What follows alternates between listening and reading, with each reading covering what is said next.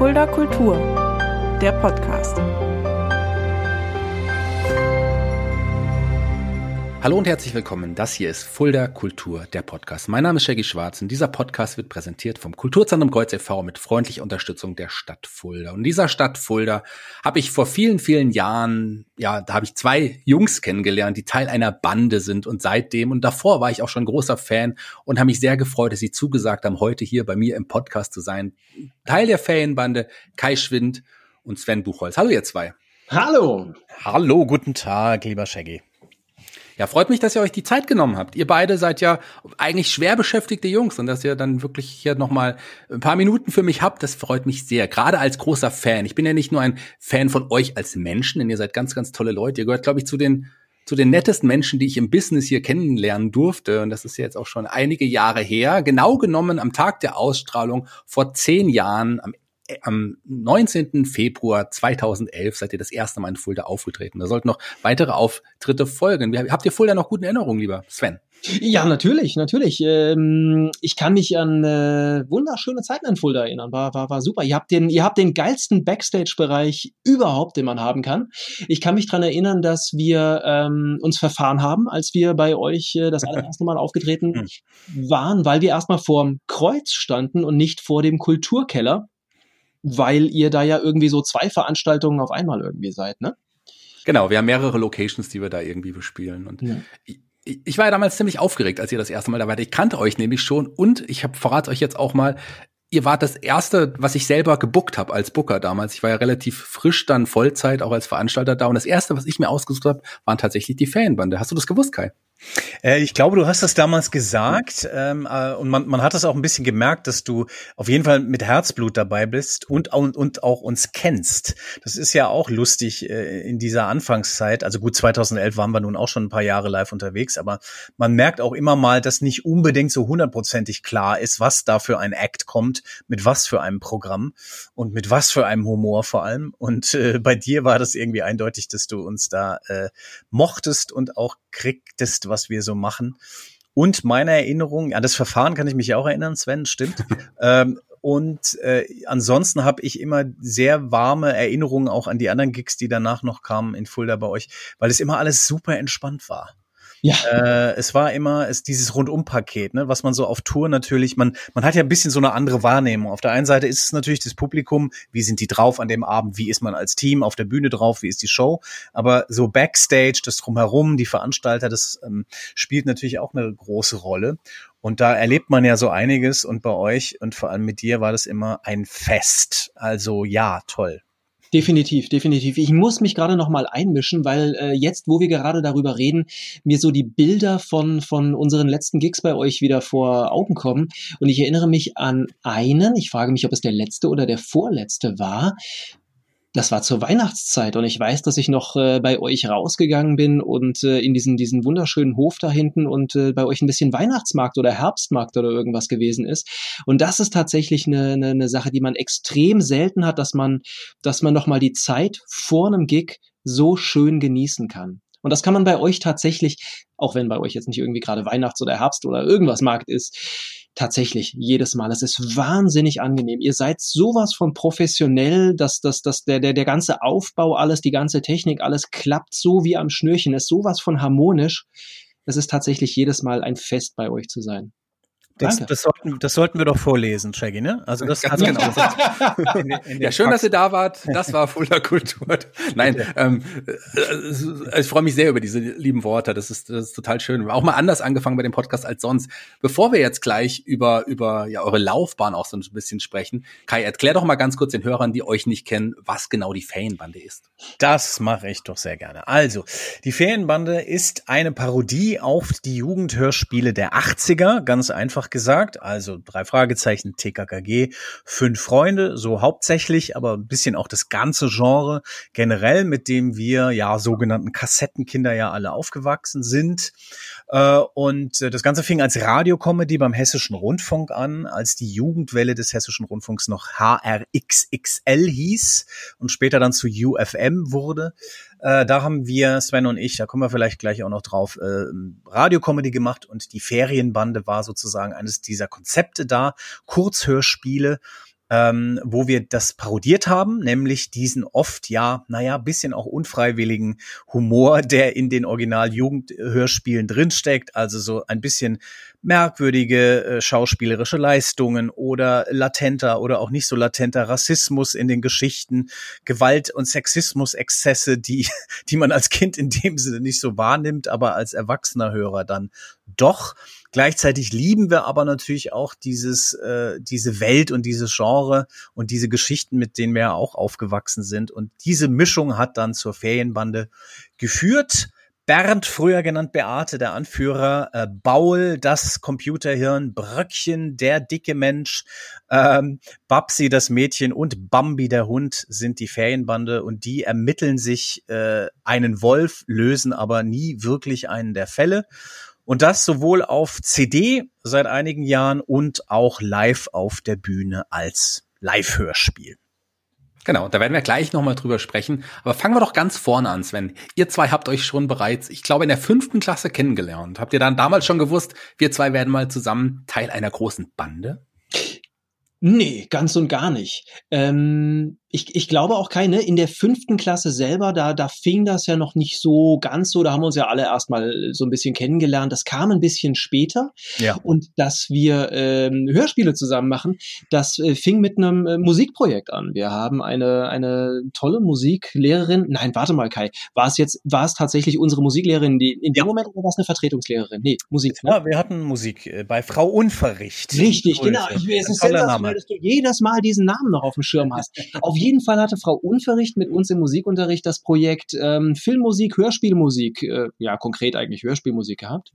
Und ähm, im Rahmen dieses Projekts haben wir ein erstes Hörspiel als Hausaufgabe mehr oder weniger. Ne? Es war so, ein, so, so eine längere, größere Geschichte äh, gemacht in Genau. der Klasse und haben dabei entdeckt, äh, was das für einen Spaß macht, was sich dann so ausgeweitet hat, dass wenn andere sich irgendwie mittags zum Fußball kicken oder sowas getroffen haben oder keine Ahnung, irgendwie noch andere Geschichten gespielt haben, wir unsere Geschichten vor dem Mikrofon gespielt haben.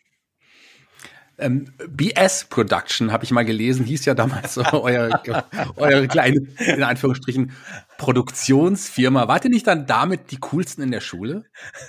Äh, ich, ich glaube absolut nicht. Ich- Also das, das hat ja, hat ja auch jahrelang erstmal, also wir sind jetzt so im Alter zwischen 13 und 16, äh, erstmal unter Ausschluss der Öffentlichkeit stattgefunden, weil wir das im Prinzip für uns gemacht haben. Also wir haben uns dann getroffen, oft auch am Wochenende habe ich irgendwie bei Sven übernachtet. Und wir haben halt diese Hörspiele produziert, äh, in, im Kinderzimmer quasi, mit dann immer st- stetig sich weiterentwickelnden Technik und haben die erstmal so für uns gemacht und haben dann schrittweise uns getraut, mal diese Hörspiele auch rumzureichen, so andere Freunde mit eingeweiht, die haben das dann gehört und ja, okay, dann haben auch mal mehr Leute mitgemacht, aber das war tatsächlich erstmal so ein Ding von Sven und mir. Und äh, ähm, wir haben uns da ausgetobt und äh, uns ja irgendwie auch so aufeinander eingegroovt, ne, für später, wenn man, äh, wenn man das so sieht. Also äh, diese Geschichten waren erstmal auch äh, in erster Linie vielleicht unfreiwillig komisch. Also wir haben da so Horror, Horror und Fantasy-Geschichten erzählt. Ähm, der magische Zahn, Galerie des Schreckens. Das sind so Titel, die mir noch in Erinnerung geblieben sind. Wir, wir haben Computerspiele nachvertont und, und nachverhörspielt. Genau, und wir haben halt irgendwie Sounds von überall hergenommen, also Filmmusik dann in, in dem Mehrspurgerät drunter gemischt und äh, Computerspiel-Sounds und all das. Und erst später, da waren wir dann schon so einen Tacken älter, so mit 16, 17 würde ich sagen, haben wir dann gesagt, naja, man kann doch auch versuchen, mal mit Absicht lustig zu sein, äh, weil wir auch äh, natürlich äh, sonst privat auf, was man damals noch nicht Comedy genannt hat, äh, abgefahren sind. Wir waren beide große Badesalz-Fans zum Beispiel und haben dann angefangen, eigene Sketche zu machen, auch erstmal improvisiert und haben dann solche wie so, so Sketch-Compilations rausgebracht und so kam dann langsam dieser Übergang zu einer bisschen professionelleren Herangehensweise und die uns dann später auch aus dem Kinderzimmer rausgeführt hat mal irgendwann. Ihr habt ja, du hast gerade das Stichwort Kinderzimmer genannt, ihr habt ja quasi auch im Kinderzimmer aufgenommen, so am Anfang oder auch noch, noch länger dann spät. Bei, Sven im Kinderzimmer, ist das richtig? Ja, ja, das ist richtig, genau. Das war, war in meinem Jugendzimmer, genau. Um mal hier das Wort Kinderzimmer ein bisschen beiseite zu. Es wird nicht cooler dadurch, aber Nee, das, äh, Jugendzimmer klingt eigentlich noch schlimmer als ein Kinderzimmer. Das war, ja. Aber habt ihr damals schon mit 13, 14 den Wunsch gehabt, vielleicht damit irgendwann mal auch ein bisschen Geld verdienen zu können? Ich glaube nicht, ich weiß es nicht, ich ähm, nicht, nicht damit irgendwie Hörspiele zu produzieren. Ich glaube tatsächlich, wir haben echt einen spielerischen Ansatz gehabt. Wir haben wahnsinnig Spaß daran gehabt und haben das gemacht. Ja, mich hat Technik fasziniert. Ich hätte mir durchaus vorstellen können, äh, irgendwie dann als, als Toninch oder irgendwas zu arbeiten, aber eigentlich, glaube ich, hat sich die, die, die Frage in dem Moment nicht gestellt und ich habe auch nicht wirklich so einen, so einen Karriereplan im Kopf gehabt oder äh, ich, nee, für uns war das, Kai, ich weiß nicht, siehst du es auch so? Für mich war das tatsächlich ja. unser nachmittäglicher Spiel, genauso wie andere kicken gehen und dabei auch nicht unbedingt im Kopf haben, eine Fußballer-Profikarriere äh, irgendwann einzuschlagen. Auf jeden Fall. Also da gab es überhaupt keine Strategie oder keinen größeren Plan dahinter. Ähm, ich hatte zu dem Zeitpunkt, ich wollte immer Filmregisseur werden und eigentlich eher Filme machen und so. Und ähm, das kam vielleicht so ein bisschen rein, dass, dass es einfach um dieses Geschichtenerzählen ging. Also diesen, diesen Bock an so Geschichten erzählen und dem Inszenieren. Also ich weiß, dass das mich halt sehr gekickt hat, so sich Sachen auszudenken äh, und dann zu gucken, ah, wie kriegt man das hin? Und ah, okay, so kann man Soundeffekte machen und so geil noch mit Musik drunter und wir können das hier mit diesen mehreren Spuren machen, das funktioniert. Das ist das eine. Und das andere war dann tatsächlich dieser Spaß am Performen auch, also Rollenspielen in verschiedene Figuren äh, schlüpfen. Äh, einfach spielerisch und natürlich dann jetzt lustigerweise Sachen, die wir dann auch später tatsächlich äh, wirklich machen, äh, halbberuflich zumindest. Mhm. Äh, und da wurde dann aber so dieser, dieser Grundstein gelegt dafür, aber jetzt ohne konkreten, äh, ohne konkrete Karrierestrategie. Das stimmt. Ihr habt es jetzt eben auch schon mal angesprochen, ihr seid ja dann auch beim Radio gelandet, beim, beim HR sogar und äh, ja, wart dort im Radio-Comedians. Ähm, wie ist es denn dazu gekommen, Sven? Naja, das, das ist witzigerweise sogar eine der Fragen, die Kai fast besser beantworten könnte, weil er da viel näher dran gewesen ist. Ich übergebe das einfach mal an dich. Äh, ja, genau. Also ich habe ähm, äh, nach der Schule, nach dem Abi und Zivildienst und irgendwie Auslandsaufenthalt in Australien dann ähm, äh, angefangen beim Lokalradio in Frankfurt zu arbeiten, äh, Radio X, also zur Arbeit muss man in Anführungsstrichen setzen. äh, wir haben, ich habe da was gemacht äh, mit einem lieben äh, Freund von uns, mit äh, Tommy Stärker, den hessische Hörer vielleicht auch von HR1 kennen, der moderiert da nämlich äh, heute. Und da habe ich so Radio machen gelernt und habe dann auch immer wieder Sven daran geholt für Sachen zum Produzieren oft. Und Tommy ist dann zum Hessischen Rundfunk und hat quasi mich dann mitgenommen, äh, weil die auf der Suche waren zum einen nach einem äh, Kinoberichterstatter, äh, jemand, der also die Kinotipps macht. Und dann wurde auch die Comedy-Redakteursstelle frei, beziehungsweise umstrukturiert. Und man hat mich gefragt, willst du das nicht auch machen? Und dann habe ich gesagt, Mensch, so ein Zufall. Ich und mein Sandkastenkumpel Sven, wir machen ja auch äh, sowas, gell? Wir haben so verschiedene Sketch-Sachen dann ausprobiert, hatten da so Demo-Alben und haben denen das vorgelegt. Und da gab es so diverse Sachen, auf die sind die sehr abgefahren. Und so kamen wir dann zum HR. Wie gesagt, damals war das noch HXXL, später wurde es UFM. Und dann ging das eigentlich sehr schnell, dass wir im Prinzip Radio-Comedy-Serien produziert haben dann. Äh, also wirklich alles selbst gemacht. Ähm, die Diskotürsteher, ein Praktikant für alle Fälle sind Serien aus der grauen Vorzeit, an die sich vielleicht noch der ein oder andere erinnert oder immer genervt den Sender gewechselt hat, wenn das anfing. ähm, und dann haben wir das irgendwann ausgeweitet, weil wir ja so sozusagen feste freie oder äh, zumindest nicht feste feste beim HR waren, dass wir auch freischaffend diese ähm, Serien anbieten konnten oder auch andere Serien entwickeln konnten für andere Sender. Und dann haben wir zeitweise für, also deutschlandweit im Prinzip Radiokomödie gemacht. Wir waren beim NDR, wir waren beim WDR und ab und zu auch noch bei anderen zwischendrin und waren da wirklich sehr gut dabei. Und ähm, das war eine tolle, aufregende Zeit und einfach eine super Schule für alles, was danach kommen sollte. Ja. Ganz am Anfang hat das ja auch mit dieser Kruder- und Dorfmeister-Persiflage angefangen und da habe ich wieder eine lustige Verbindung zu Fulda. Die sind nämlich bei uns aufgetreten, ja bei uns Musik aufgelegt. Das, sind, das ist ja ein bekanntes DJ-Duo. Und ich habe euch damals schon gekannt. Ich habe das damals auch gehört und habe die beiden gefragt, ob sie das kennen. und ich glaube, es war irgendein Schimpfwort, was sie gesagt haben. Ich bin mir nicht ganz sicher. Ich habe es nicht ganz verstanden, was sie da gesagt haben. ähm, aber ich habe sie darauf angesprochen. Das war ein sehr witziger Moment. Ja, das, das ist das ist sehr geil. Wir haben das auch. Wir wissen auch, äh, dass äh, dass sie es äh, zugeschickt bekommen haben und auch mal reingehört haben und es ist, glaube ich, überhaupt nicht witzig fanden. ja. ähm, und das ist aber in der Tat, ist ja wirklich geil. Das wusste ich gerade nicht, dass du ja. diese, dieses Frühwerk oh. kennst. Also wirklich eine Parodie auf diese DJs. Und wir haben unser, unser, unser Gag war äh, die Vorstellung, dass die beiden in der WG wohnen zusammen und äh, dann immer irgendwie überall hinfahren. Voller Insider eigentlich. Aber das war so die, äh, die, die, unsere Eingangsserie beim Hessischen Rundfunk, weil man da in der Musikredaktion einfach total auch drauf abgefahren ist. Ist ja lustig, dass du das kannst. Äh, kennst Bruder und Dorfmeister haben uns aber nie rechtlich belangt. nee, bis heute nicht.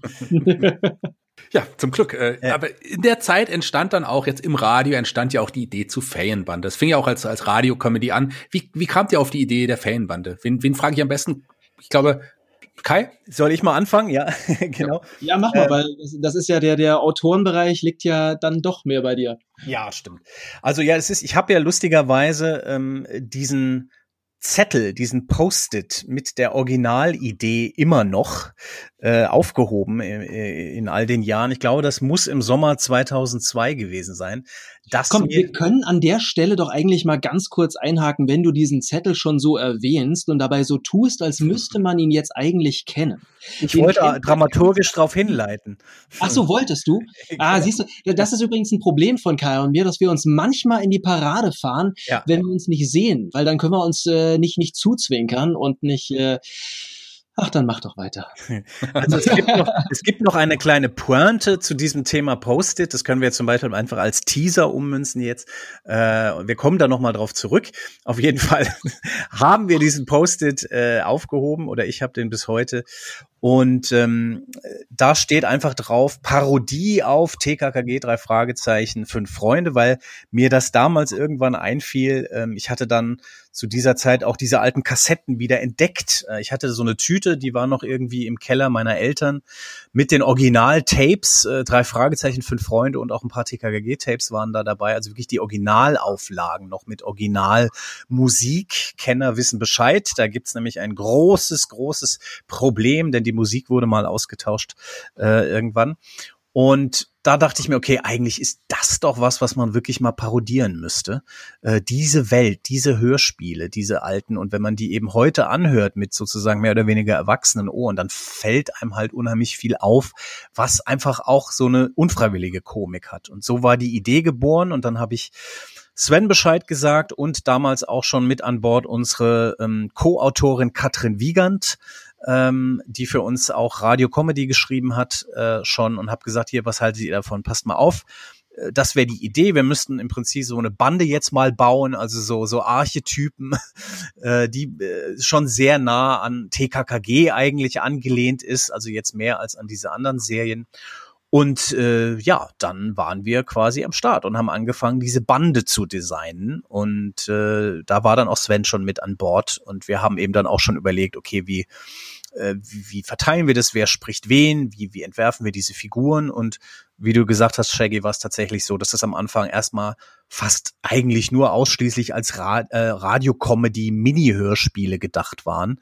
Äh, die Idee war einfach, dass da immer unheimlich viel Primborium äh, ist äh, und natürlich kein einziger Fall gelöst wird. Also die, die haben nicht mal richtig irgendwelche Fälle. Und dann haben wir so sechs Folgen gemacht äh, im Sommerprogramm, so als Sommer-Special, da was das war dann im Jahr 2003.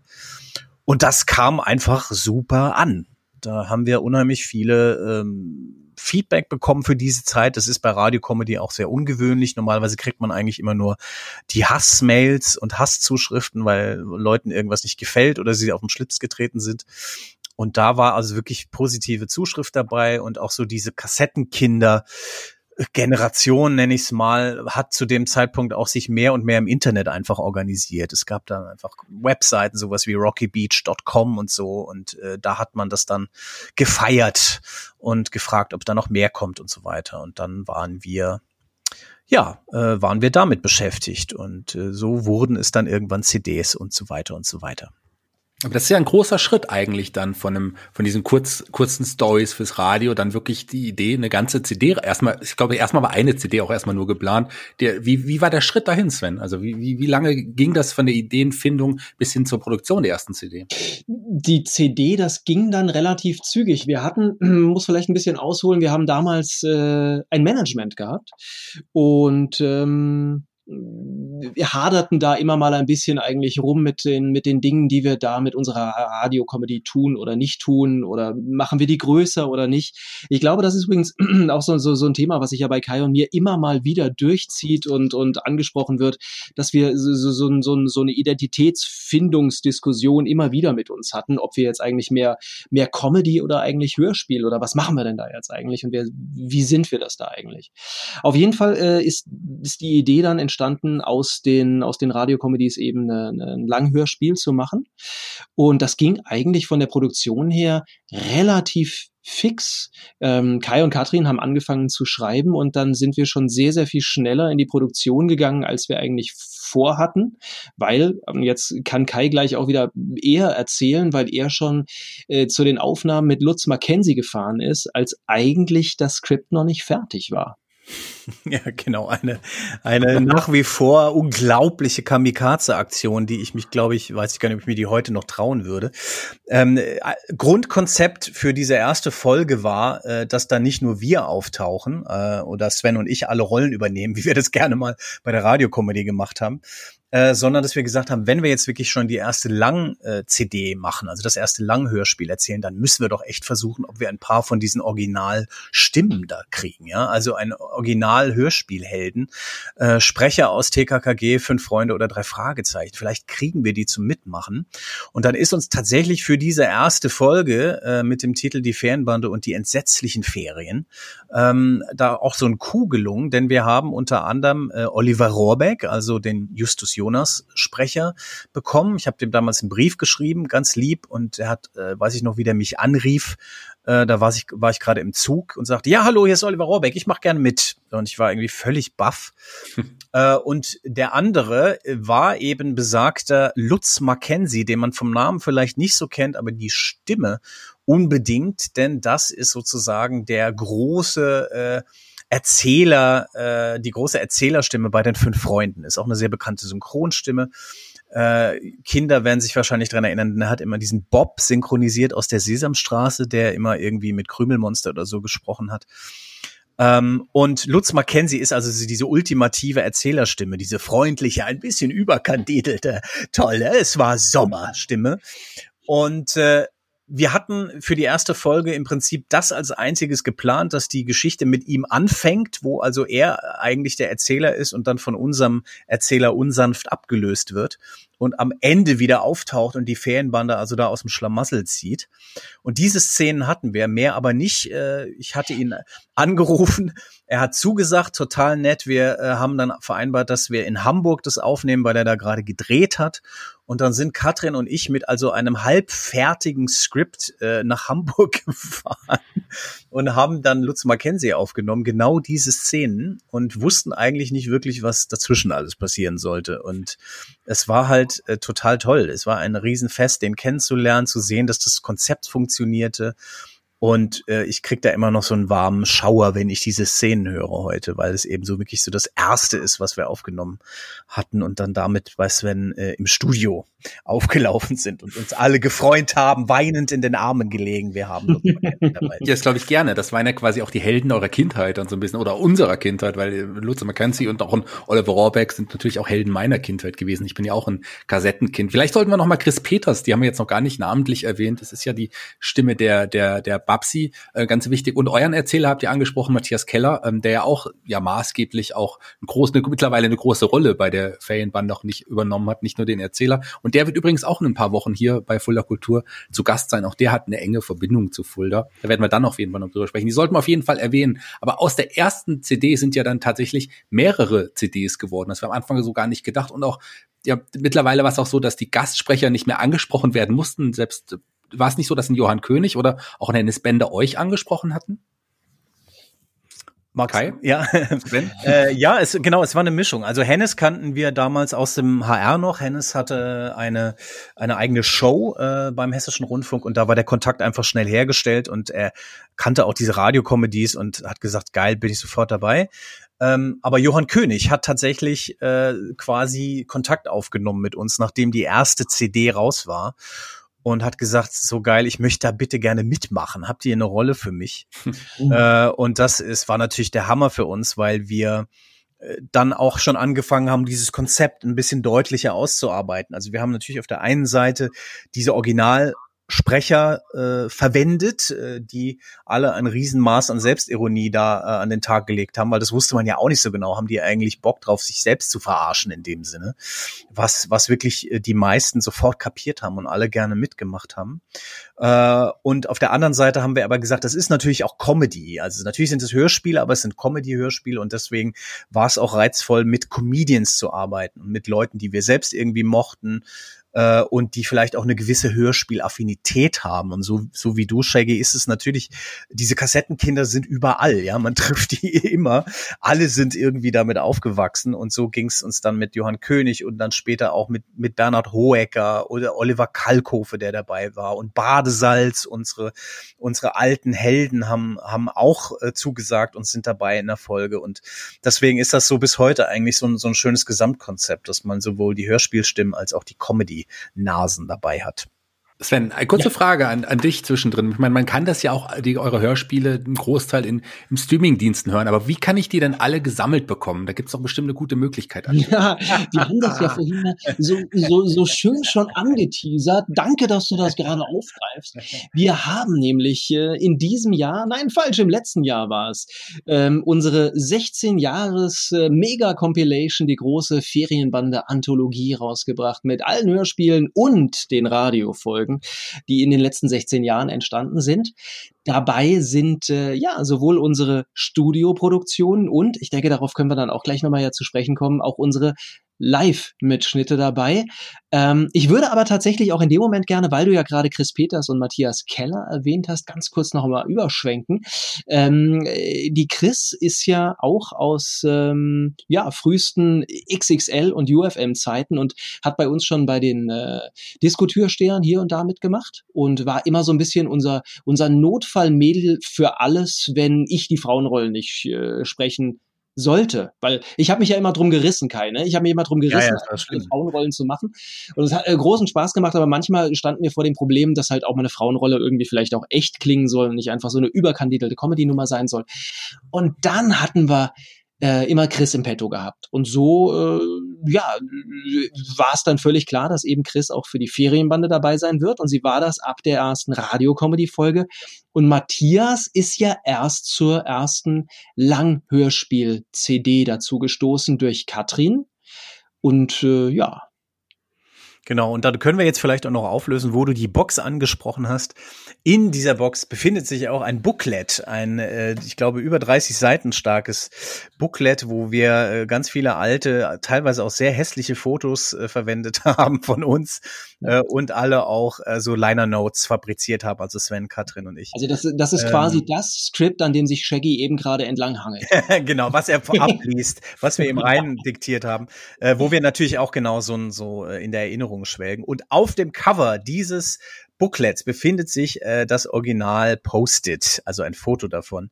Äh, was er hat den Faden wieder aufgenommen. Ja, natürlich. Ja. äh, ich habe mir geht hier nichts äh, verloren und äh, genau, das ist schon, das ist schon sehr cool, dass wir den wirklich aufgehoben haben und auch dann wieder gefunden haben. Und er thront jetzt auf dem Cover des Booklets. Genau. Und in dieser Box die wie gesagt ganz frisch ist, kann man quasi das Gesamtwerk bis bis jetzt erwerben. Das ist, äh, das lohnt sich wirklich, wenn man irgendwie einsteigen will oder sowieso schon Fan ist. Also ich habe die Boxer hier vor mir stehen. Ich habe sie tatsächlich in Original verpackt. Ich bin halt auch so ein Sammlerfreak. ich traue mich gar nicht, sie aufzumachen. Wahrscheinlich muss ich sie mir einfach nochmal besorgen. Ich wollte gerade sagen, du hast nicht zwei, eine, nee, eigentlich brauchst du drei, ne? Eine offen, die du hörst, eine signierte von uns und dann nochmal eine original verpackte. Also die alte Sammlerbox mit den ersten sechs Hörspielen, die habe ich dreimal tatsächlich, äh, aus dem Grund auch. Aber bei der, bei der großen Box, die Anthologie-Box, die habe ich nur erst einmal noch original verpackt. Irgendwie wundert's mich nicht, dass du die dreimal hast.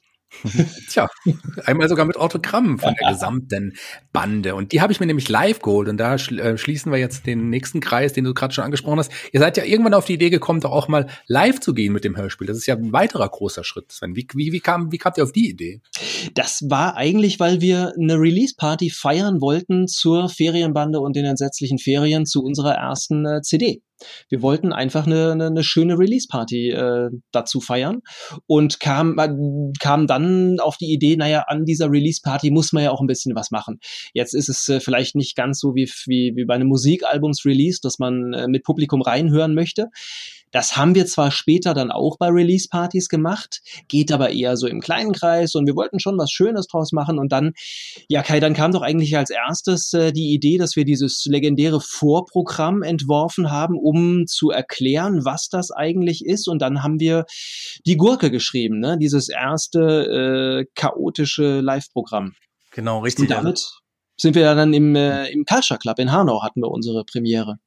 Genau, richtig. Da war die, die komplette Entjungferung live, was für uns natürlich sehr aufregend war, weil wir, äh, wie wir ja schon erzählt haben, eigentlich so Studio- und Radioleute sind und äh, dieses Basteln am im Studio gewöhnt sind. Und wenn es nicht hinhaut, dann macht man es eben nochmal und man bastelt und man pitcht und es sind Effekte und es ist alles mögliche. Und plötzlich mussten wir das live auf der Bühne machen. Und ähm, was halt sehr, sehr aufregend war, weil man irgendwie dachte, okay, was machen wir denn, wenn was schief geht? Und um Gottes Willen und das muss doch also, wieso lachen die denn jetzt? Und was ist denn das mit dem Timing? Und also wirklich so ganz grundlegende Sachen erstmal lernen mussten. Und da war natürlich auch Matthias sehr hilfreich, Matthias Keller, äh, der ein, ähm, ein absoluter Live-Hase schon war zu dieser Zeit, mit äh, vor allem mit seiner grandiosen A cappella-Gruppe, die U-Bahn-Kontrolleure in tiefgefrorenen Frauenkleidern.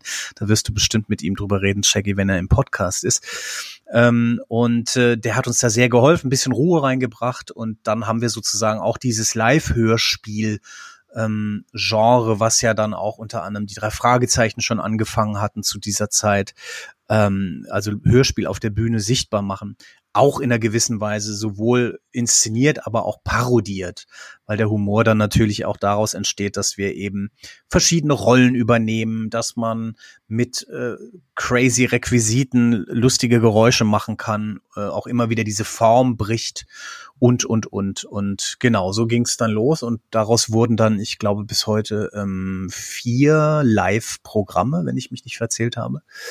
Ähm, und das ist natürlich ein, war dann der nächste Schritt sozusagen in der Ferienbande-Geschichte und bis heute natürlich ein, ein Wahnsinns-Highlight jedes Mal, wenn wir auf Tour gehen. Ja. Was man da vielleicht, vielleicht noch erwähnen kann, sollte, muss, damals war Matthias Keller auf der Bühne ja gar nicht unser Erzähler, sondern äh, das war ja damals noch Viktor, der eigentlich äh, unser Musiker ist, der auch dieses sensationelle Jingle und äh, die, die, die Musik der ersten Ferienbande-CDs gemacht hat und äh, eben auch aus unserer gemeinsamen Schulzeit kommt. Das heißt, äh, wir kennen uns alle gleich lang. Stimmt. Ah, spannend. Na, aus, aus, der, aus dem Gurkenauftakt, wie so die ersten Auftritte damals auch von euch genannt werden, ähm, stand ja dann wirklich danach mit dem, mit dem echt äh, gruselig fies schweren Rätsel eine richtig lange Tour an. Also insgesamt mit, mit ein paar kleinen Pausen habt ihr da über, ich glaube, fast 30 äh, Auftritte gehabt mit dem, mit, mit dem Programm. Das ist schon eine Hausnummer. Ja, genau. Also das war natürlich, äh, das äh, streckte sich natürlich ein bisschen über ein paar Jahre. Das muss man der Fairness halber sagen.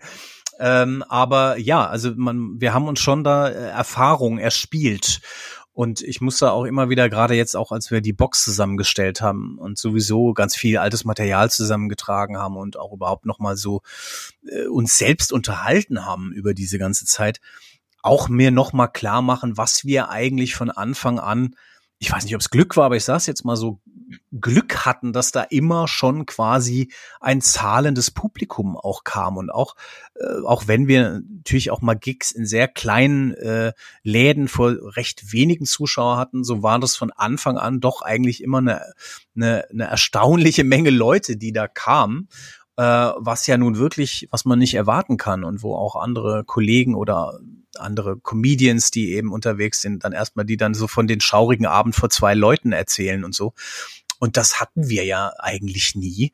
Und das ist schon echt ganz toll gewesen, dass wir da relativ früh schon so einsteigen konnten und dann auch gebucht wurden und wirklich ja durchs ganze Land getingelt sind auch. Also wir, eine der, der ersten Shows waren dann schon in Bremen und in Berlin und in Hamburg. Das war für uns natürlich der Hype damals dann, so wirklich mit kleinem, äh, kleinem Tourbus dann dahin zu fahren und so und so ein bisschen Rock'n'Roll-Feeling auch zu haben. Und ähm, das ist auch bis heute eigentlich nach wie vor ähm, ein Highlight, sowohl diese Tourerfahrung als auch dann, dass da wirklich Leute kommen. Also ich habe das tatsächlich bis heute, dass ich immer kurz vor Auftritt noch einmal so zwischen den Vorhang schielen muss, um mich zu vergewissern, dass da wirklich Leute sitzen und die da jetzt kommen und das sehen wollen. Das ist bis heute ein Hype.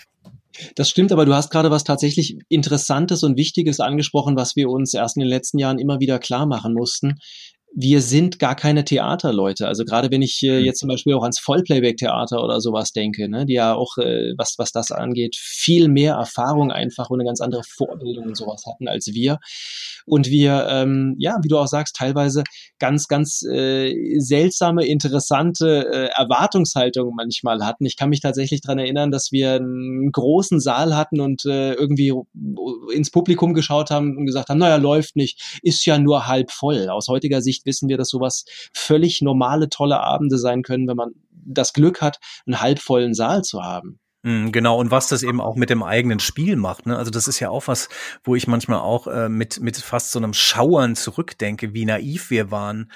Äh, ja. Auch so, ähm, naja, es wird, wir spielen das dann halt mal so, wir spielen dann halt mal die Hörspiele so live, aber dass man natürlich auch so als Ensemble im Prinzip sich erstmal finden muss, dieses Zusammenspiel hinkriegen muss, dass wir alle auch da unterschiedliche Zugänge haben zu dem Thema und uns irgendwie so ein bisschen basisdemokratisch eingrooven mussten, wie wir diese Shows da inszenieren.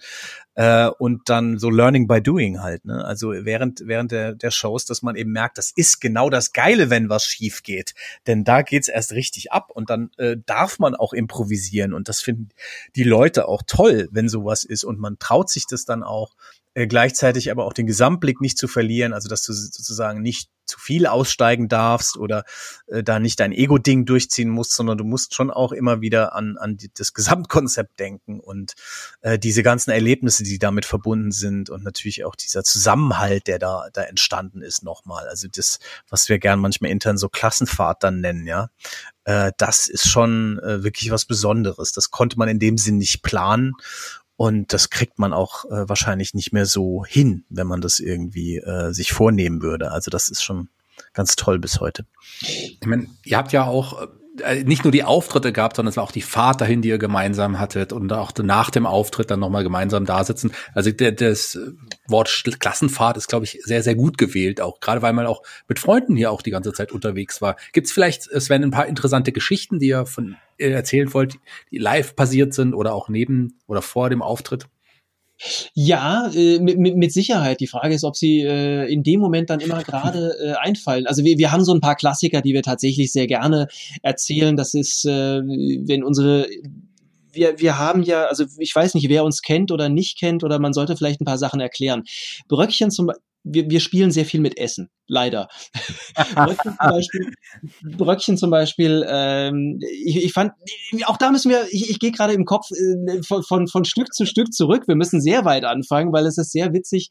Bröckchen hat ja äh, als, als äh, verfressenes Bröckchen, was er nun mal ist, immer was zu essen dabei. Und für die ersten Live-Auftritte hatte Kai eigentlich geplant, dass ich, der ich Bröckchen spreche, mit einem Brathähnchen auf der Bühne stehen sollte. Wir haben das dann aber irgendwann äh, gestrichen und bleiben lassen, weil wir gesagt haben, so ein Skript ist nach zwei Abenden nicht mehr lesbar, weil es durchgefettet ist und es stinkt und es geht nicht. Und da ich ja auch irgendwie reinbeißen muss, äh, dass das funktioniert nicht. Hähnchen kann man so schnell nicht schlucken. Und dann sind wir irgendwann auf die Idee mit der Fleischwurst gekommen.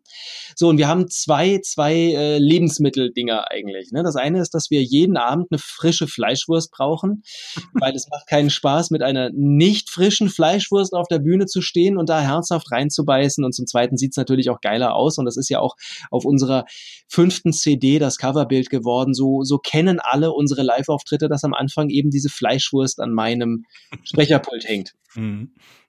So, und ähm, dann standen wir plötzlich, ich glaube in der, in der, in der Stahlburg war das hier in Frankfurt, hatten wir, hatten wir einen Gig und Katrin fiel irgendwann auf, dass ich ohne Fleischwurst auf die Bühne gegangen bin.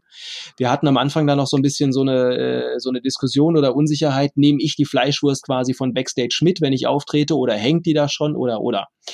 Und äh, musste sich tierisch eilen, dann noch irgendwie in die, in die Backstage Küche zu gehen, an diesen Kühlschrank und äh, war, war so, und dann hat sich Katrin geeilt, mir noch irgendwie diese Fleischwurst auf die Bühne zu bringen. Und die gleiche die Panik und Situation hatten wir auch nochmal mit einem Käse, weil Viktor, der damals unseren Erzähler ja spielte, hatte äh, eine Szene, wo er so eine so eine Gollum-artige Figur auf äh, akustisch untermalen sollte, wie sie äh, wie sie wie sie läuft und das eben mit diesen mit diesen flapsenden Käsescheiben, die die die die so ein Mauspad äh, dagegen, dagegen flatschen gemacht. Und ja, die, die Show fängt an und bei Viktor liegt halt noch der Käse noch nicht und, und äh, da musste Katrin auch ganz schön sich sputen. Aber rund um das Essen gibt's viele schöne Stories. Zum Beispiel auch ähm, Anna, die uns auch viele, viele Jahre ganz toll unterstützt hat. Anna Küchler, die uns immer live begleitet hat und wahnsinnig viel geholfen hat. Der, der irgendwann in einem, bei einem Metzger, der uns keine Fleischwurst mehr sieben Minuten nach Ladenschluss verkaufen wollte. Wir sind halt teilweise sehr, sehr spät erst angekommen, wenn wir den ganzen Tag dann irgendwie von, von von Hamburg nach München gefahren sind, keine Ahnung was.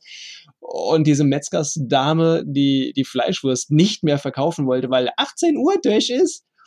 Und ich glaube, Anna wutentbrannt die arme Dame als blöde Vettel bezeichnet hat. Stimmt, das wurde so ein Running Gag, die Vettel. Äh, genau. Die ganze Tour, ne? Ja. Wo, wo kommt das her? Aus welchem Mittelalter Synapse? Genau. Ich erinnere mich noch an äh, eine, eine Anekdote, die auch äh, sehr, sehr spaßig war. Ähm, nämlich, äh, es gibt die Tradition bei, das kommt eigentlich aus dem Theater, dass man bei Denieren, also den Abschlussveranstaltungen, äh, sich irgendwelche Zusatzgags noch einfallen lässt, äh, einfallen lässt und dass da auch gerne mal die Crew, also nicht die Leute, die auf der Bühne stehen, sondern die, die die Tour begleiten, die Leute auf der Bühne verarschen mit irgendwelchen unvorhergesehenen Sachen.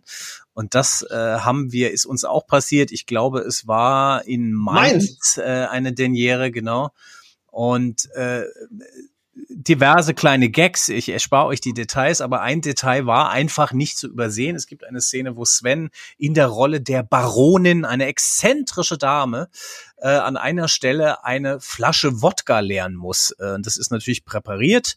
Wir haben diese Flasche mit Wasser drin und Sven gluckert die dann ab, kam immer gut an, Publikum klatscht irgendwann. Nur hatten die unsere lieben äh, äh, Roadies dann äh, diese Flasche mit tatsächlichem Alkohol gefüllt. Ich weiß nicht mehr genau, was es Martini. war. Es, es war, war es war Martini. Genau. Seitdem trinke ich kein Martini mehr. Martini. Und Sven fängt eben an, diese Flasche anzusetzen und, und abzupumpen. Ich merke einfach nur, wie dieser Geruch rüberweht zu mir. Und ich denke, das ist doch echter Alkohol und sage zu Sven noch, bist du sicher, dass du die jetzt trinken willst, so in Character auf der Bühne? Ich glaube, du hattest das am Anfang gar nicht richtig gecheckt eigentlich. Nee, ich hab, also das, das Ding ist ja, dass ich ja wirklich jedes Mal einen Liter hab, äh, weggepumpt habe und ich ja. habe wirklich versucht, einfach anzusetzen und laufen zu lassen. Ja. Und äh, nee, ich habe tatsächlich, äh, weiß ich nicht, die erste Viertelflasche nicht geschmeckt. was da jetzt eigentlich läuft. Was hast du gedacht, als, als, als du es gemerkt hast? Als ich es gemerkt habe, ja, ich habe es tatsächlich wirklich nur gemerkt, weil, weil Kai mich angesprochen hat. Äh, die, äh, bist du dir wirklich sicher als Baul in dem Moment?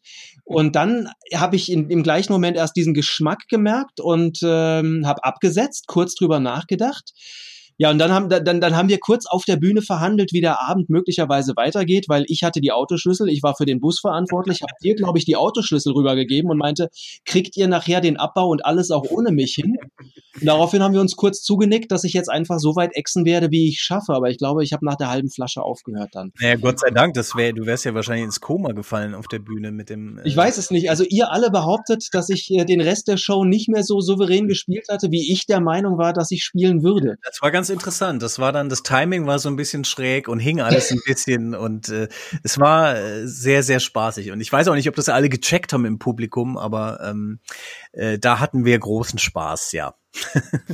Mir ist auch eine lustige Anekdote eingefallen. Und zwar bin ich, ich habe euch ja bestimmt schon achtmal, sowas, acht, neun Mal schon live gesehen. Und da bin ich mit meiner Freundin nach Marburg gefahren. Wir haben auf der Fahrt dahin auch ein Hörspiel gehört. In dem Fall war es John Sinclair. Und da gibt es eine Folge, wo John Sinclair angegriffen wird von einer ganzen Gruppe von blinden Menschen. Und die ah. schießen so, die schießen einfach wild, wie wild äh, drauf los, um hoffen, dass sie ihn treffen. Sie sehen ihn ja nicht und schießen die ganze Zeit. Und ich fand das so spooky. Waren wir, wir an dem Abend im Trauma? Dran. Nee, es war in der Waggonhalle. Ach, Waggonhalle, ja. Genau, wir sind in die Waggonhalle gekommen, waren ein bisschen spät dran, ähm, dachten, wir sind die Letzten, plötzlich geht die Tür auf und da kommen ungelogen auch so, weiß ich nicht, 15, 20 Mensch, äh, blinde Menschen im weißen Stock so rein und wir haben kurz vorher halt diese, dieses Hörspiel gehört und das war auch schon eine spooky Situation.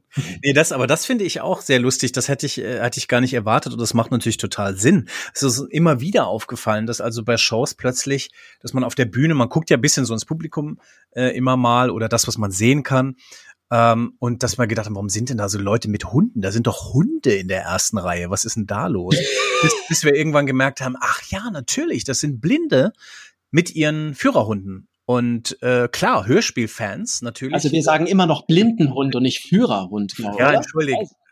Äh, sind zwar beides Schäferhunde, okay, aber. Ist das politisch unkorrekt? Führung? Weiß ich nicht. Ja, wahrscheinlich. So. Egal, auf jeden Fall ähm, macht es ja total Sinn, dass, dass natürlich Leute, die blind sind, äh, noch äh, viel mehr Hörspiel hören wahrscheinlich und sich total auskennen. Und wir dann gemerkt haben, wir haben auch ganz viele blinde Fans und das ist immer ein absolutes Highlight, wenn wir nach der Show mit denen sprechen und die natürlich auf ganz andere Sachen auch nochmal achten und äh, wirklich genauer hinhören teilweise und dann mit Fachfragen kommen, wo uns echt die Ohren schlackern, wo wir überhaupt nicht darauf antworten können oder gar nicht mehr wissen, wie das war dann in Folge so und so. Äh, das, das war für mich so ein, äh, so, so ein Highlight, auch so eine, so eine schöne Erinnerung im, im Laufe der, der Jahre, dass wir wirklich diese treuen, blinden Fans haben. Ja, das sind, da fallen mir jetzt in dem Zusammenhang zwei Sachen ein, wo wir auf der Bühne tatsächlich mal kurz gestockt haben, ob das, was wir machen können, jetzt eigentlich, ob wir das machen können. Und du hast völlig recht, das ist zum einen waren das die Blindenhunde. Ich denke jetzt tatsächlich darüber nach, ob das Wort äh, tatsächlich vielleicht korrigiert wurde auf Führerhunde und ich habe es nicht mitgekriegt, in, dass das jetzt politisch korrekter ist. Aber ist auch egal. Ähm, ich, ich kann mich noch erinnern, wie wir in diesem Moment tatsächlich, wir beide gerade auf der Bühne entschieden haben oder uns kurz äh, verständigt haben, dass wir jetzt gleich ein paar richtig laute, radikale Szenen haben, ob die für die Hunde möglicherweise echt gleich zu einem Problem werden könnten. Und äh, wir hatten ja manches Mal auch schon Kinder im Publikum gehabt, wo wir auch wussten, dass, dass wir fast eigentlich klären müssen, ob das, äh, ne, ob, ob man da nicht mal kurz einen Hinweis gibt, ob das wirklich, ob die Eltern wissen, wo sie ihre Kinder hingebracht ja, haben. Genau. Achtung, gleich kommen echte Dildos zum Einsatz auf der Bühne. Äh, ja, ja, nee, das ist schon interessant, aber für mich auch natürlich ein spannendes Ding zu beobachten, dass man gemerkt hat im Laufe der Jahre, okay, die Fernbande hat quasi als ähm, Parodie begonnen, äh, es ist eine eindeutige Parodie, äh, verarscht dieses Genre. Man muss irgendwie das kennen, man muss damit aufgewachsen sein, um das zu verstehen äh, und dann im Laufe der Jahre die Bande auch eine eigene Identität bekommen hat. Also die Fans sozusagen auch auf die Bande als Bande reagieren und die akzeptieren, so wie die sind und man die im Prinzip auch hören kann als, naja, halt eine bisschen so eine crazy Jugendhörspielbande, die eben ein bisschen anders geartete Abenteuer erlebt und äh, sich so auch dann eher mal äh, auch das ein oder andere Kind im Publikum erklärt, ähm, was schon auch funktioniert, ja. Und das ist, das ist so, ich weiß gar nicht, wie ich das finden soll. Wahrscheinlich ist es total toll, aber geht natürlich ein bisschen von der Ursprungsintention äh, weg, dass es, äh, dass der Humor natürlich auch äh, oft sehr schwarz und auch äh, manchmal noch viel derber ist. Ja, und wer euch mal live auf der Bühne sehen möchte und vielleicht dazu auch eigene Anekdoten, eigene Geschichten erfahren möchte, nicht nur die, die, die tolle Erfahrung, euch live auf zu sehen, sondern vielleicht gibt es auch Geschichten drumherum. Der sollte Ende September hier in Fulda ins Kreuz, ins Kreuz kommen. Da drehtet ihr nämlich wieder auf. Ursprünglich hättet ihr ja vom, äh, ist die Tour ja um ein ganzes Jahr verschoben worden. Da kam nämlich was dazwischen, was uns alle aktuell auch noch sehr beschäftigt. Ich spreche von Corona. Wie war das für euch, Sven? Doof erstmal, die Tour zu verschieben auf jeden Fall, aber natürlich verständnisvoll. Wir haben lange, lange überlegt, ob wir die Tour verschieben müssen. Ähm, ich kann mich noch erinnern, dass wir lange diskutiert haben, dass das bis dahin alles sich schon wieder erledigt haben würde, so wie wir wahrscheinlich alle am Anfang äh, oder im, im Frühjahr 2020 gedacht haben, dass das nicht sich so lange hinziehen würde. Das war schon schon eine doofe Situation, eine doofe Sache gewesen, aber äh, klar, völlig irg irgendwann kam der Punkt, wo halt einfach klar ist, dass man verschieben muss, aus vielen, vielen Gründen. Ne? Zum einen aus, aus, aus verantwortlichen Gründen, aber zum zweiten auch aus wirtschaftlichen Gründen, dass es, dass es äh, nicht, nicht machbar ist. An der Stelle glaube ich, ist einfach, äh, nicht glaube ich, sondern möchte ich einfach nochmal unserer, unserer Bookerin Anke Rose Danke sagen, die, die, die, ja, ohne, ohne, äh, das, das geht, geht ja allen Bookern gerade und allen äh, Tourplanern, Organisatoren so, dass es ein immenser Aufwand ist, jetzt zum Teil ja schon ein zweites Mal eine komplette Tour zu verschieben zu müssen, ohne dadurch auch nur einen einzigen Euro mehr zu verdienen, zu generieren oder sonst wie. Ganz im Gegenteil im Zweifelsfall sogar. Und das ist eigentlich eine Situation, in der wir uns jetzt befinden. Wir haben gerade, gerade letzte Woche telefoniert wir wissen nach wie vor, auch jetzt nicht, ob die Tour im September eigentlich wirklich so stattfinden kann, wie wir es vorhaben. Das heißt, so wie es im Moment aussieht, könnte es uns auch blühen, dass wir nach wie vor mit den gleichen Abstandsregeln und nur viertel- oder halb gefüllten Hallen spielen dürften möglicherweise. Ähm, also es ist eine saublöde Situation. Vor allem kann man, kann man nicht in den Vorverkauf gehen. Ich meine, du weißt das ja auch am, am, am allerbesten, äh, wie diese Situation momentan ist. Ne? Man, man kann nur nicht, nicht wirklich reinen Gewissens, guten Herzens alle Leute jetzt irgendwie auf, auf September vielleicht heiß machen und, und man will Tickets verkaufen, man geht in Promo und sonst wie und weiß gar nicht zum einen, wie viele Tickets man da verkaufen darf, kann und ob nicht doch noch mal irgendwas dazwischen kommt. Das ist schon blöd. Das nimmt die Motivation ja. raus. Ja. Der Ticketverkauf ist natürlich total eingebrochen bei allen Veranstaltungen. Das, das, das kann man ohne Zweifel sagen. Also wir verkaufen, glaube ich, ähm, in einer Woche vielleicht zehn Prozent von dem, was wir sonst in, in, an einem Tag verkauft hätten. Ja, und das ist ja auch völlig verständlich. Und wir haben, wir haben ja auch Feedbacks bekommen, was ich auch verstehen kann, womit ich am Anfang gar nicht gerechnet hatte, dass nachdem wir die Tour verschoben haben, sich äh, Menschen bei uns gemeldet haben, die sich bedankt haben, dass wir die Tour verschoben haben, weil sie gesagt haben, äh, jetzt, jetzt kann ich, jetzt habe ich ein gutes Gewissen, weil ich weiß, ich, ich brauche nicht kommen, ich kann gar nicht kommen, weil sie sich mit dem Gedanken rumgeschlagen haben, ob sie denn überhaupt dennoch gekommen wären, auch wenn wir gespielt gespielt hätten, weil natürlich auch eine Menge Angst und Unsicherheit einfach da ist, ja. Corona ist einfach ein fucking Beast, ja. Das, natürlich gibt's eine, eine, eine ganze Reihe von Verläufen, die glimpflich und gut verlaufen sind, zum Glück. Aber das ist halt nicht das, worauf wir uns verlassen dürfen, wovon wir ausgehen oder mit kalkulieren dürfen. Ja, und das ist sozusagen äh, im Prinzip äh, die Hauptmotivation eigentlich gewesen, äh, letztes Jahr dann auch zu sagen, wir verschieben die Tour. Und jetzt ist man sozusagen in diesem Dilemma, dass es auch um die Veranstaltungsbranche geht. Äh, Sven hat unsere Tour, unser Tourmanagement schon erwähnt, aber auch, äh, ja, Leute wie du, Shaggy, äh, Fulda, Kreuz, der Kulturkeller, also all die tollen Locations, wo wir so gerne sind. Äh, es geht natürlich auch um die, dass, dass man eben da ist und auftreten kann und äh, dafür sorgen kann, dass dass äh, alles erhalten bleibt äh, weitestgehend. Und das das wollen wir natürlich sehr sehr sehr sehr gerne äh, möglich machen auch als ein ein Projekt was ja jetzt nicht so oft auf Tour ist. Ähm, äh, sozusagen ist es für uns jetzt nicht so existenzbedrohend aber wir haben natürlich auch die Verantwortung allen gegenüber die uns äh, immer buchen und natürlich dann auch den Fans und dass die Fans da sicher hinkommen können also das äh, das sind schon so Mindfucks die man erstmal äh, mit denen man erstmal klarkommen muss. Aber Sven und ich, du hast es gerade gesagt, wir haben letzte Woche mal länger telefoniert, haben uns eigentlich entschlossen, dass wir jetzt in so einem äh, intern einfach, damit die Motivation nicht irgendwie so auströppelt, weil das ist ja auch so ein, so ein äh, Corona-Effekt, so eine Nebenwirkung, dass man irgendwie keinen Bock auf nichts mehr hat und sich irgendwie gar nichts mehr traut, irgendwas zu planen. Dass wir gesagt haben, wir basteln jetzt mal richtig schön weiter an dieser Show. Es gibt eine coole Story, es gibt ganz viel und wir, wir, wir tun jetzt mal so, als wür würde das so stattfinden, wie wir uns das vorstellen alles. Äh, und äh, stürzen uns einfach mal auf den Inhalt. Und das ist, glaube ich, jetzt keine verkehrte Haltung erstmal, egal wie es dann irgendwie wird. Ähm, und ähm, wir haben jetzt schon großen Spaß dran, äh, diese, diese Show zu entwickeln. Äh, Meltdown im verfluchten Horrorhotel ist der Titel. Und äh, damit ist der Titel auch Programm, würde ich mal sagen. Also ähm, ich habe sehr, sehr Bock gerade.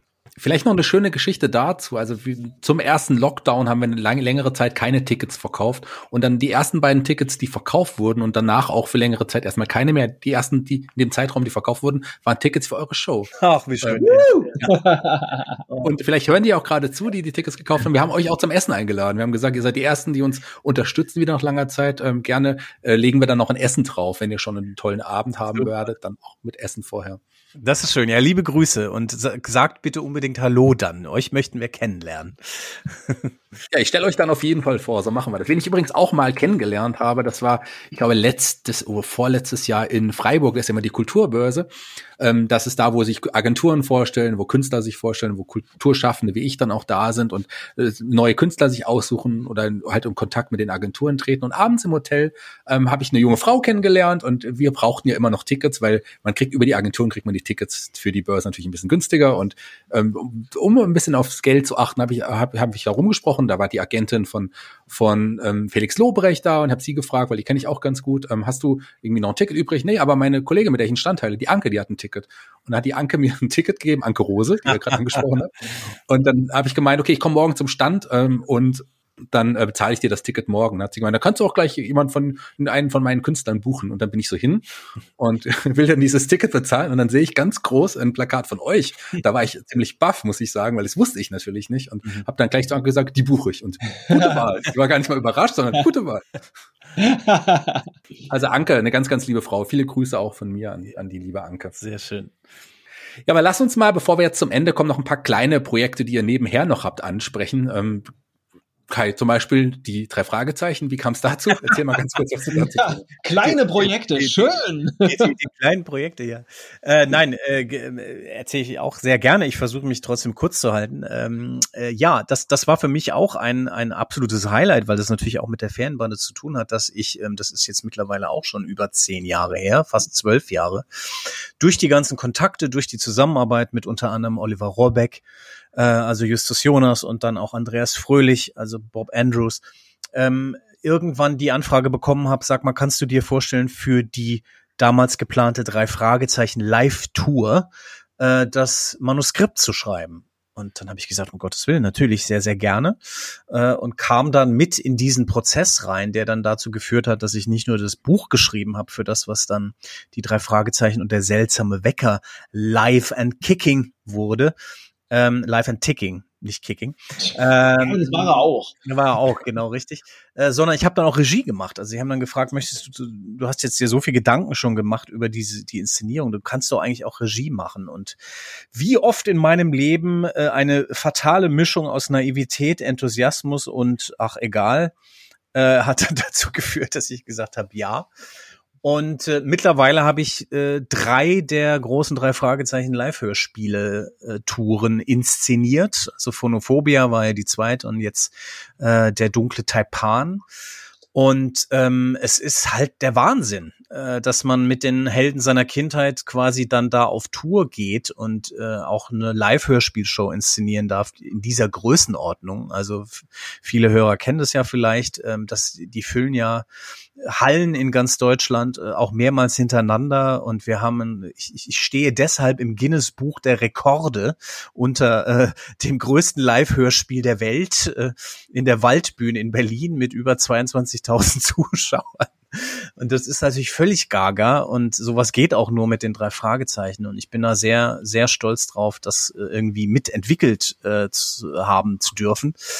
Ähm, und natürlich auch ähm, in, in einer gewissen Weise, naja, so ein bisschen Ferienbande-Spirit vielleicht auch da reinzubringen, denn es geht da ja immer auch bisschen um Humor und wie selbstironisch kann man das präsentieren und ähm, das war immer so mein Ansatz auch und bei der letzten Tour ist jetzt dann auch sogar Matthias Keller, über den wir jetzt schon so oft geredet haben, dass ich eigentlich schon keinen Bock mehr habe, über ihn zu reden. Wer ähm, ist denn ähm, dieser Matthias dieser Keller? Keller schon wieder. Äh, genau, äh, der ist auch dabei äh, im Ensemble von äh, der, der Fragezeichen-Tour und damit schlossen sich dann da noch mehr Ferienbande äh, relatierte äh, Kreise und deswegen, ja, ist es irgendwie so aus einem Guss. Aber natürlich ähm, für mich ein, ein spannendes, ähm, ein, ein spannender Weg gewesen, dass ich diese, diese, diese, diese diese Connection ergeben hat und ich sozusagen mit, mit diesen Leuten, mit so einem Team in so einer Größenordnung arbeiten darf und äh, ich habe ja dann auch sonst ähm, Hörspiele produziert, geschrieben und inszeniert bis heute. Äh, und das hätte ich mir im Prinzip auch nicht gedacht. Und das ist eigentlich der Fanbande zu verdanken, also der Arbeit, die wir damals gemacht haben und diese den Türen, die das geöffnet hat. Wer mehr über dich erfahren möchte, Kai, und äh, schließlich noch einen weiteren Kreis, der kann gerne mal in ein weiteres Podcast-Projekt von mir reinhören. Giganten nennt sich das. Da warst du ja auch mal zu Gast. Das mache ich mit dem ja, tollen ja. Markus Holz aus Wien. Und da reden wir ja auch über eine Stunde nur über deine Hörspielproduktion und alles drum und dran. Sehr, sehr interessant. Lohnt sich auf jeden Fall, da mal reinzuhören. Die Giganten. Äh, ähm, da hast du mir auch, ja, da hast du mir auch was versprochen und da kann ich jetzt, glaube ich, wiedergeben, wenn ich sage, äh, was zusammen machen mit Helden, vielleicht nicht unbedingt seiner Kindheit, aber vielleicht Helden, die ich trotzdem sehr mag. Und da gebe ich an dich weiter, Sven. Der Kai hat mir nämlich versprochen, dass ich in eurer nächsten Produktion eine kleine Rolle sprechen darf. Hat er das? Ich dachte, ich wäre das gewesen, aber dann haben wir es ja beide. Wir beide. Wir beide, hoffe ich doch. Also nicht vergessen, da schließt sich dann auch ein Traum von, von mir. Also ich würde mich ja. sehr freuen, wenn das so ist. Definitiv. Ist fest auf dem Zettel, wenn wir endlich in die nächste Produktion einsteigen. Wir sind übrigens, ähm, ähm, lieber Kai, nochmal in einem anderen Hörspiel auch zusammenzuhören, beim Schatz im Silbersee. Da du hast du eine größere Rolle gespielt. Ich habe da Menschen gesprochen, den guten Dirk Hardegen. ja, ähm, ja, sehr schön. Der Ohrenkneifer, ein ganz tolles Hörspiellabel. Ähm, genau, mit der Karl-May-Serie. Da durfte ich auch mal wieder eine Person sprechen, die sächsisch rumschreit, nämlich den Hoppel Frank. Ähm, das ist äh, ein bisschen anders angelegt als Baul, aber genau, auch sehr schöne Hörspiele. Stimmt, da bist du auch äh, dabei. Da bist du ein Mensch im Hinter- und auch Vordergrund. ja, aber mehr im Hintergrund wahrscheinlich. Eine Sache, Sven, würde ich gerne auch nochmal ansprechen, wenn wir jetzt schon mal die, die Möglichkeit haben, auch darüber zu reden. Eine andere Bande, die, äh, bei der du auch Teil der Bande bist. Äh, da habe ich bei der Star Next-Kampagne damals auch die erste Hörspiel mitproduzieren dürfen. Also oh, wunderbar. Dürfen. Du, du, du warst einer der, der, der ersten Unterstützer. Ja, die Spürhasenbande, schön. Ja, die Spürhasenbande ist ein Projekt von Carsten Schäfer und ist eine wunderschöne, tolle äh, Kinder-Hörspielserie bei der ich äh, eine der drei äh, Hauptfiguren sprechen darf, nämlich Finn den Hasen. Ähm, ja, in dem Fall äh, ein klein wenig höher und ein klein wenig liebevoller in der Stimmlage als Bernd und Bröckchen. auch da lohnt es sich mal reinzuhören. Ich mag die Serie sehr, gerade auch für, ja, die können sich auch Kinder anhören, würde ich sagen, im Vergleich zu einigen. Die, die dürfen sich tatsächlich Kinder anhören und wir haben jetzt äh, drei Hörspiele davon schon draußen und äh, ja, die nächsten drei sind eigentlich gerade in der Mache. Hoffentlich jetzt irgendwie in Bälde im Release. Gibt es noch irgendwas, was ihr loswerden wollt jetzt hier am Podcast? So langsam kommen wir zum Ende. Wahrscheinlich wahnsinnig viel, aber wir können ja immer noch weiter nennen. Also es ist äh, immer toll mit dir zu reden, Shaggy. Und ich weiß nicht, ob du das ähm, äh, unangenehm findest. Äh, wenn nicht, schneid es einfach raus. Aber jetzt, wo du uns gelobhodelt hast, möchte ich dich auch mal lobhodeln und einen deiner weiteren Podcasts empfehlen, nämlich die mörderische Heimat. Äh, eine Krimi-Podcast, wo es also ein True Crime-Podcast um äh, Kriminalfälle aus der Region Fulda, Osthessen und Rhön geht. Bis klingt, das klingt ein bisschen unsexy, aber die, äh, die Fälle, die ihr besprecht, äh, sind einfach grandios, grandios recherchiert. Die sind ja alle echt und da sind haarsträubende Sachen dabei, so dass ich mich schon öfter gefragt habe, was eigentlich da in Rhön und in Fulda bei euch im Wasser ist. Grauenhafte Mordfälle, äh, teilweise unaufgeklärt bis heute. Und ich bin da eigentlich mehr oder wenig, weniger durch Zufall drüber gestolpert, habe dann erst kapiert, dass du da beteiligt bist und habe wirklich alles, was es bis jetzt gibt, schon weggebinged. Kann ich äh, nur empfehlen. Mörderische Heimat. Grandios. Ja, Vielen Dank, vielen Dank. Es wird natürlich nicht rausgeschnitten. Ich freue mich immer gerne, sowas zu hören.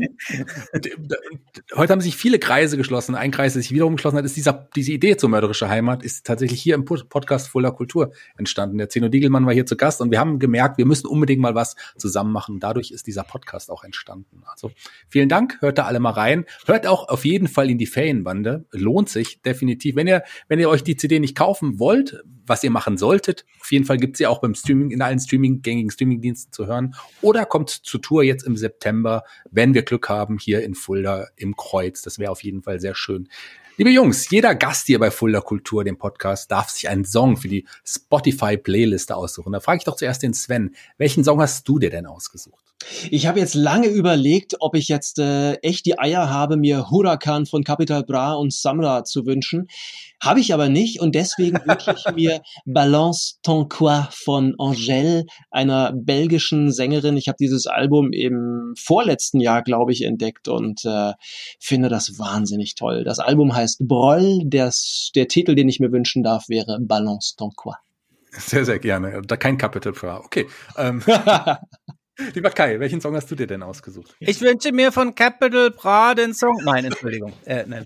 nein, ich habe mir was, äh, was anderes. Ich habe jetzt auch ein bisschen überlegt und habe überlegt, ich ähm, nehme auch ein bisschen was Unbekannteres wahrscheinlich. Einer meiner alten Musikhelden, Robert Gallagher aus London, der schon Musik äh, in ganz verschiedenen Formen gemacht hat. Die meisten kennen ihn wahrscheinlich als äh, äh, Bandleader der Gruppe Galliano aus den äh, 90ern.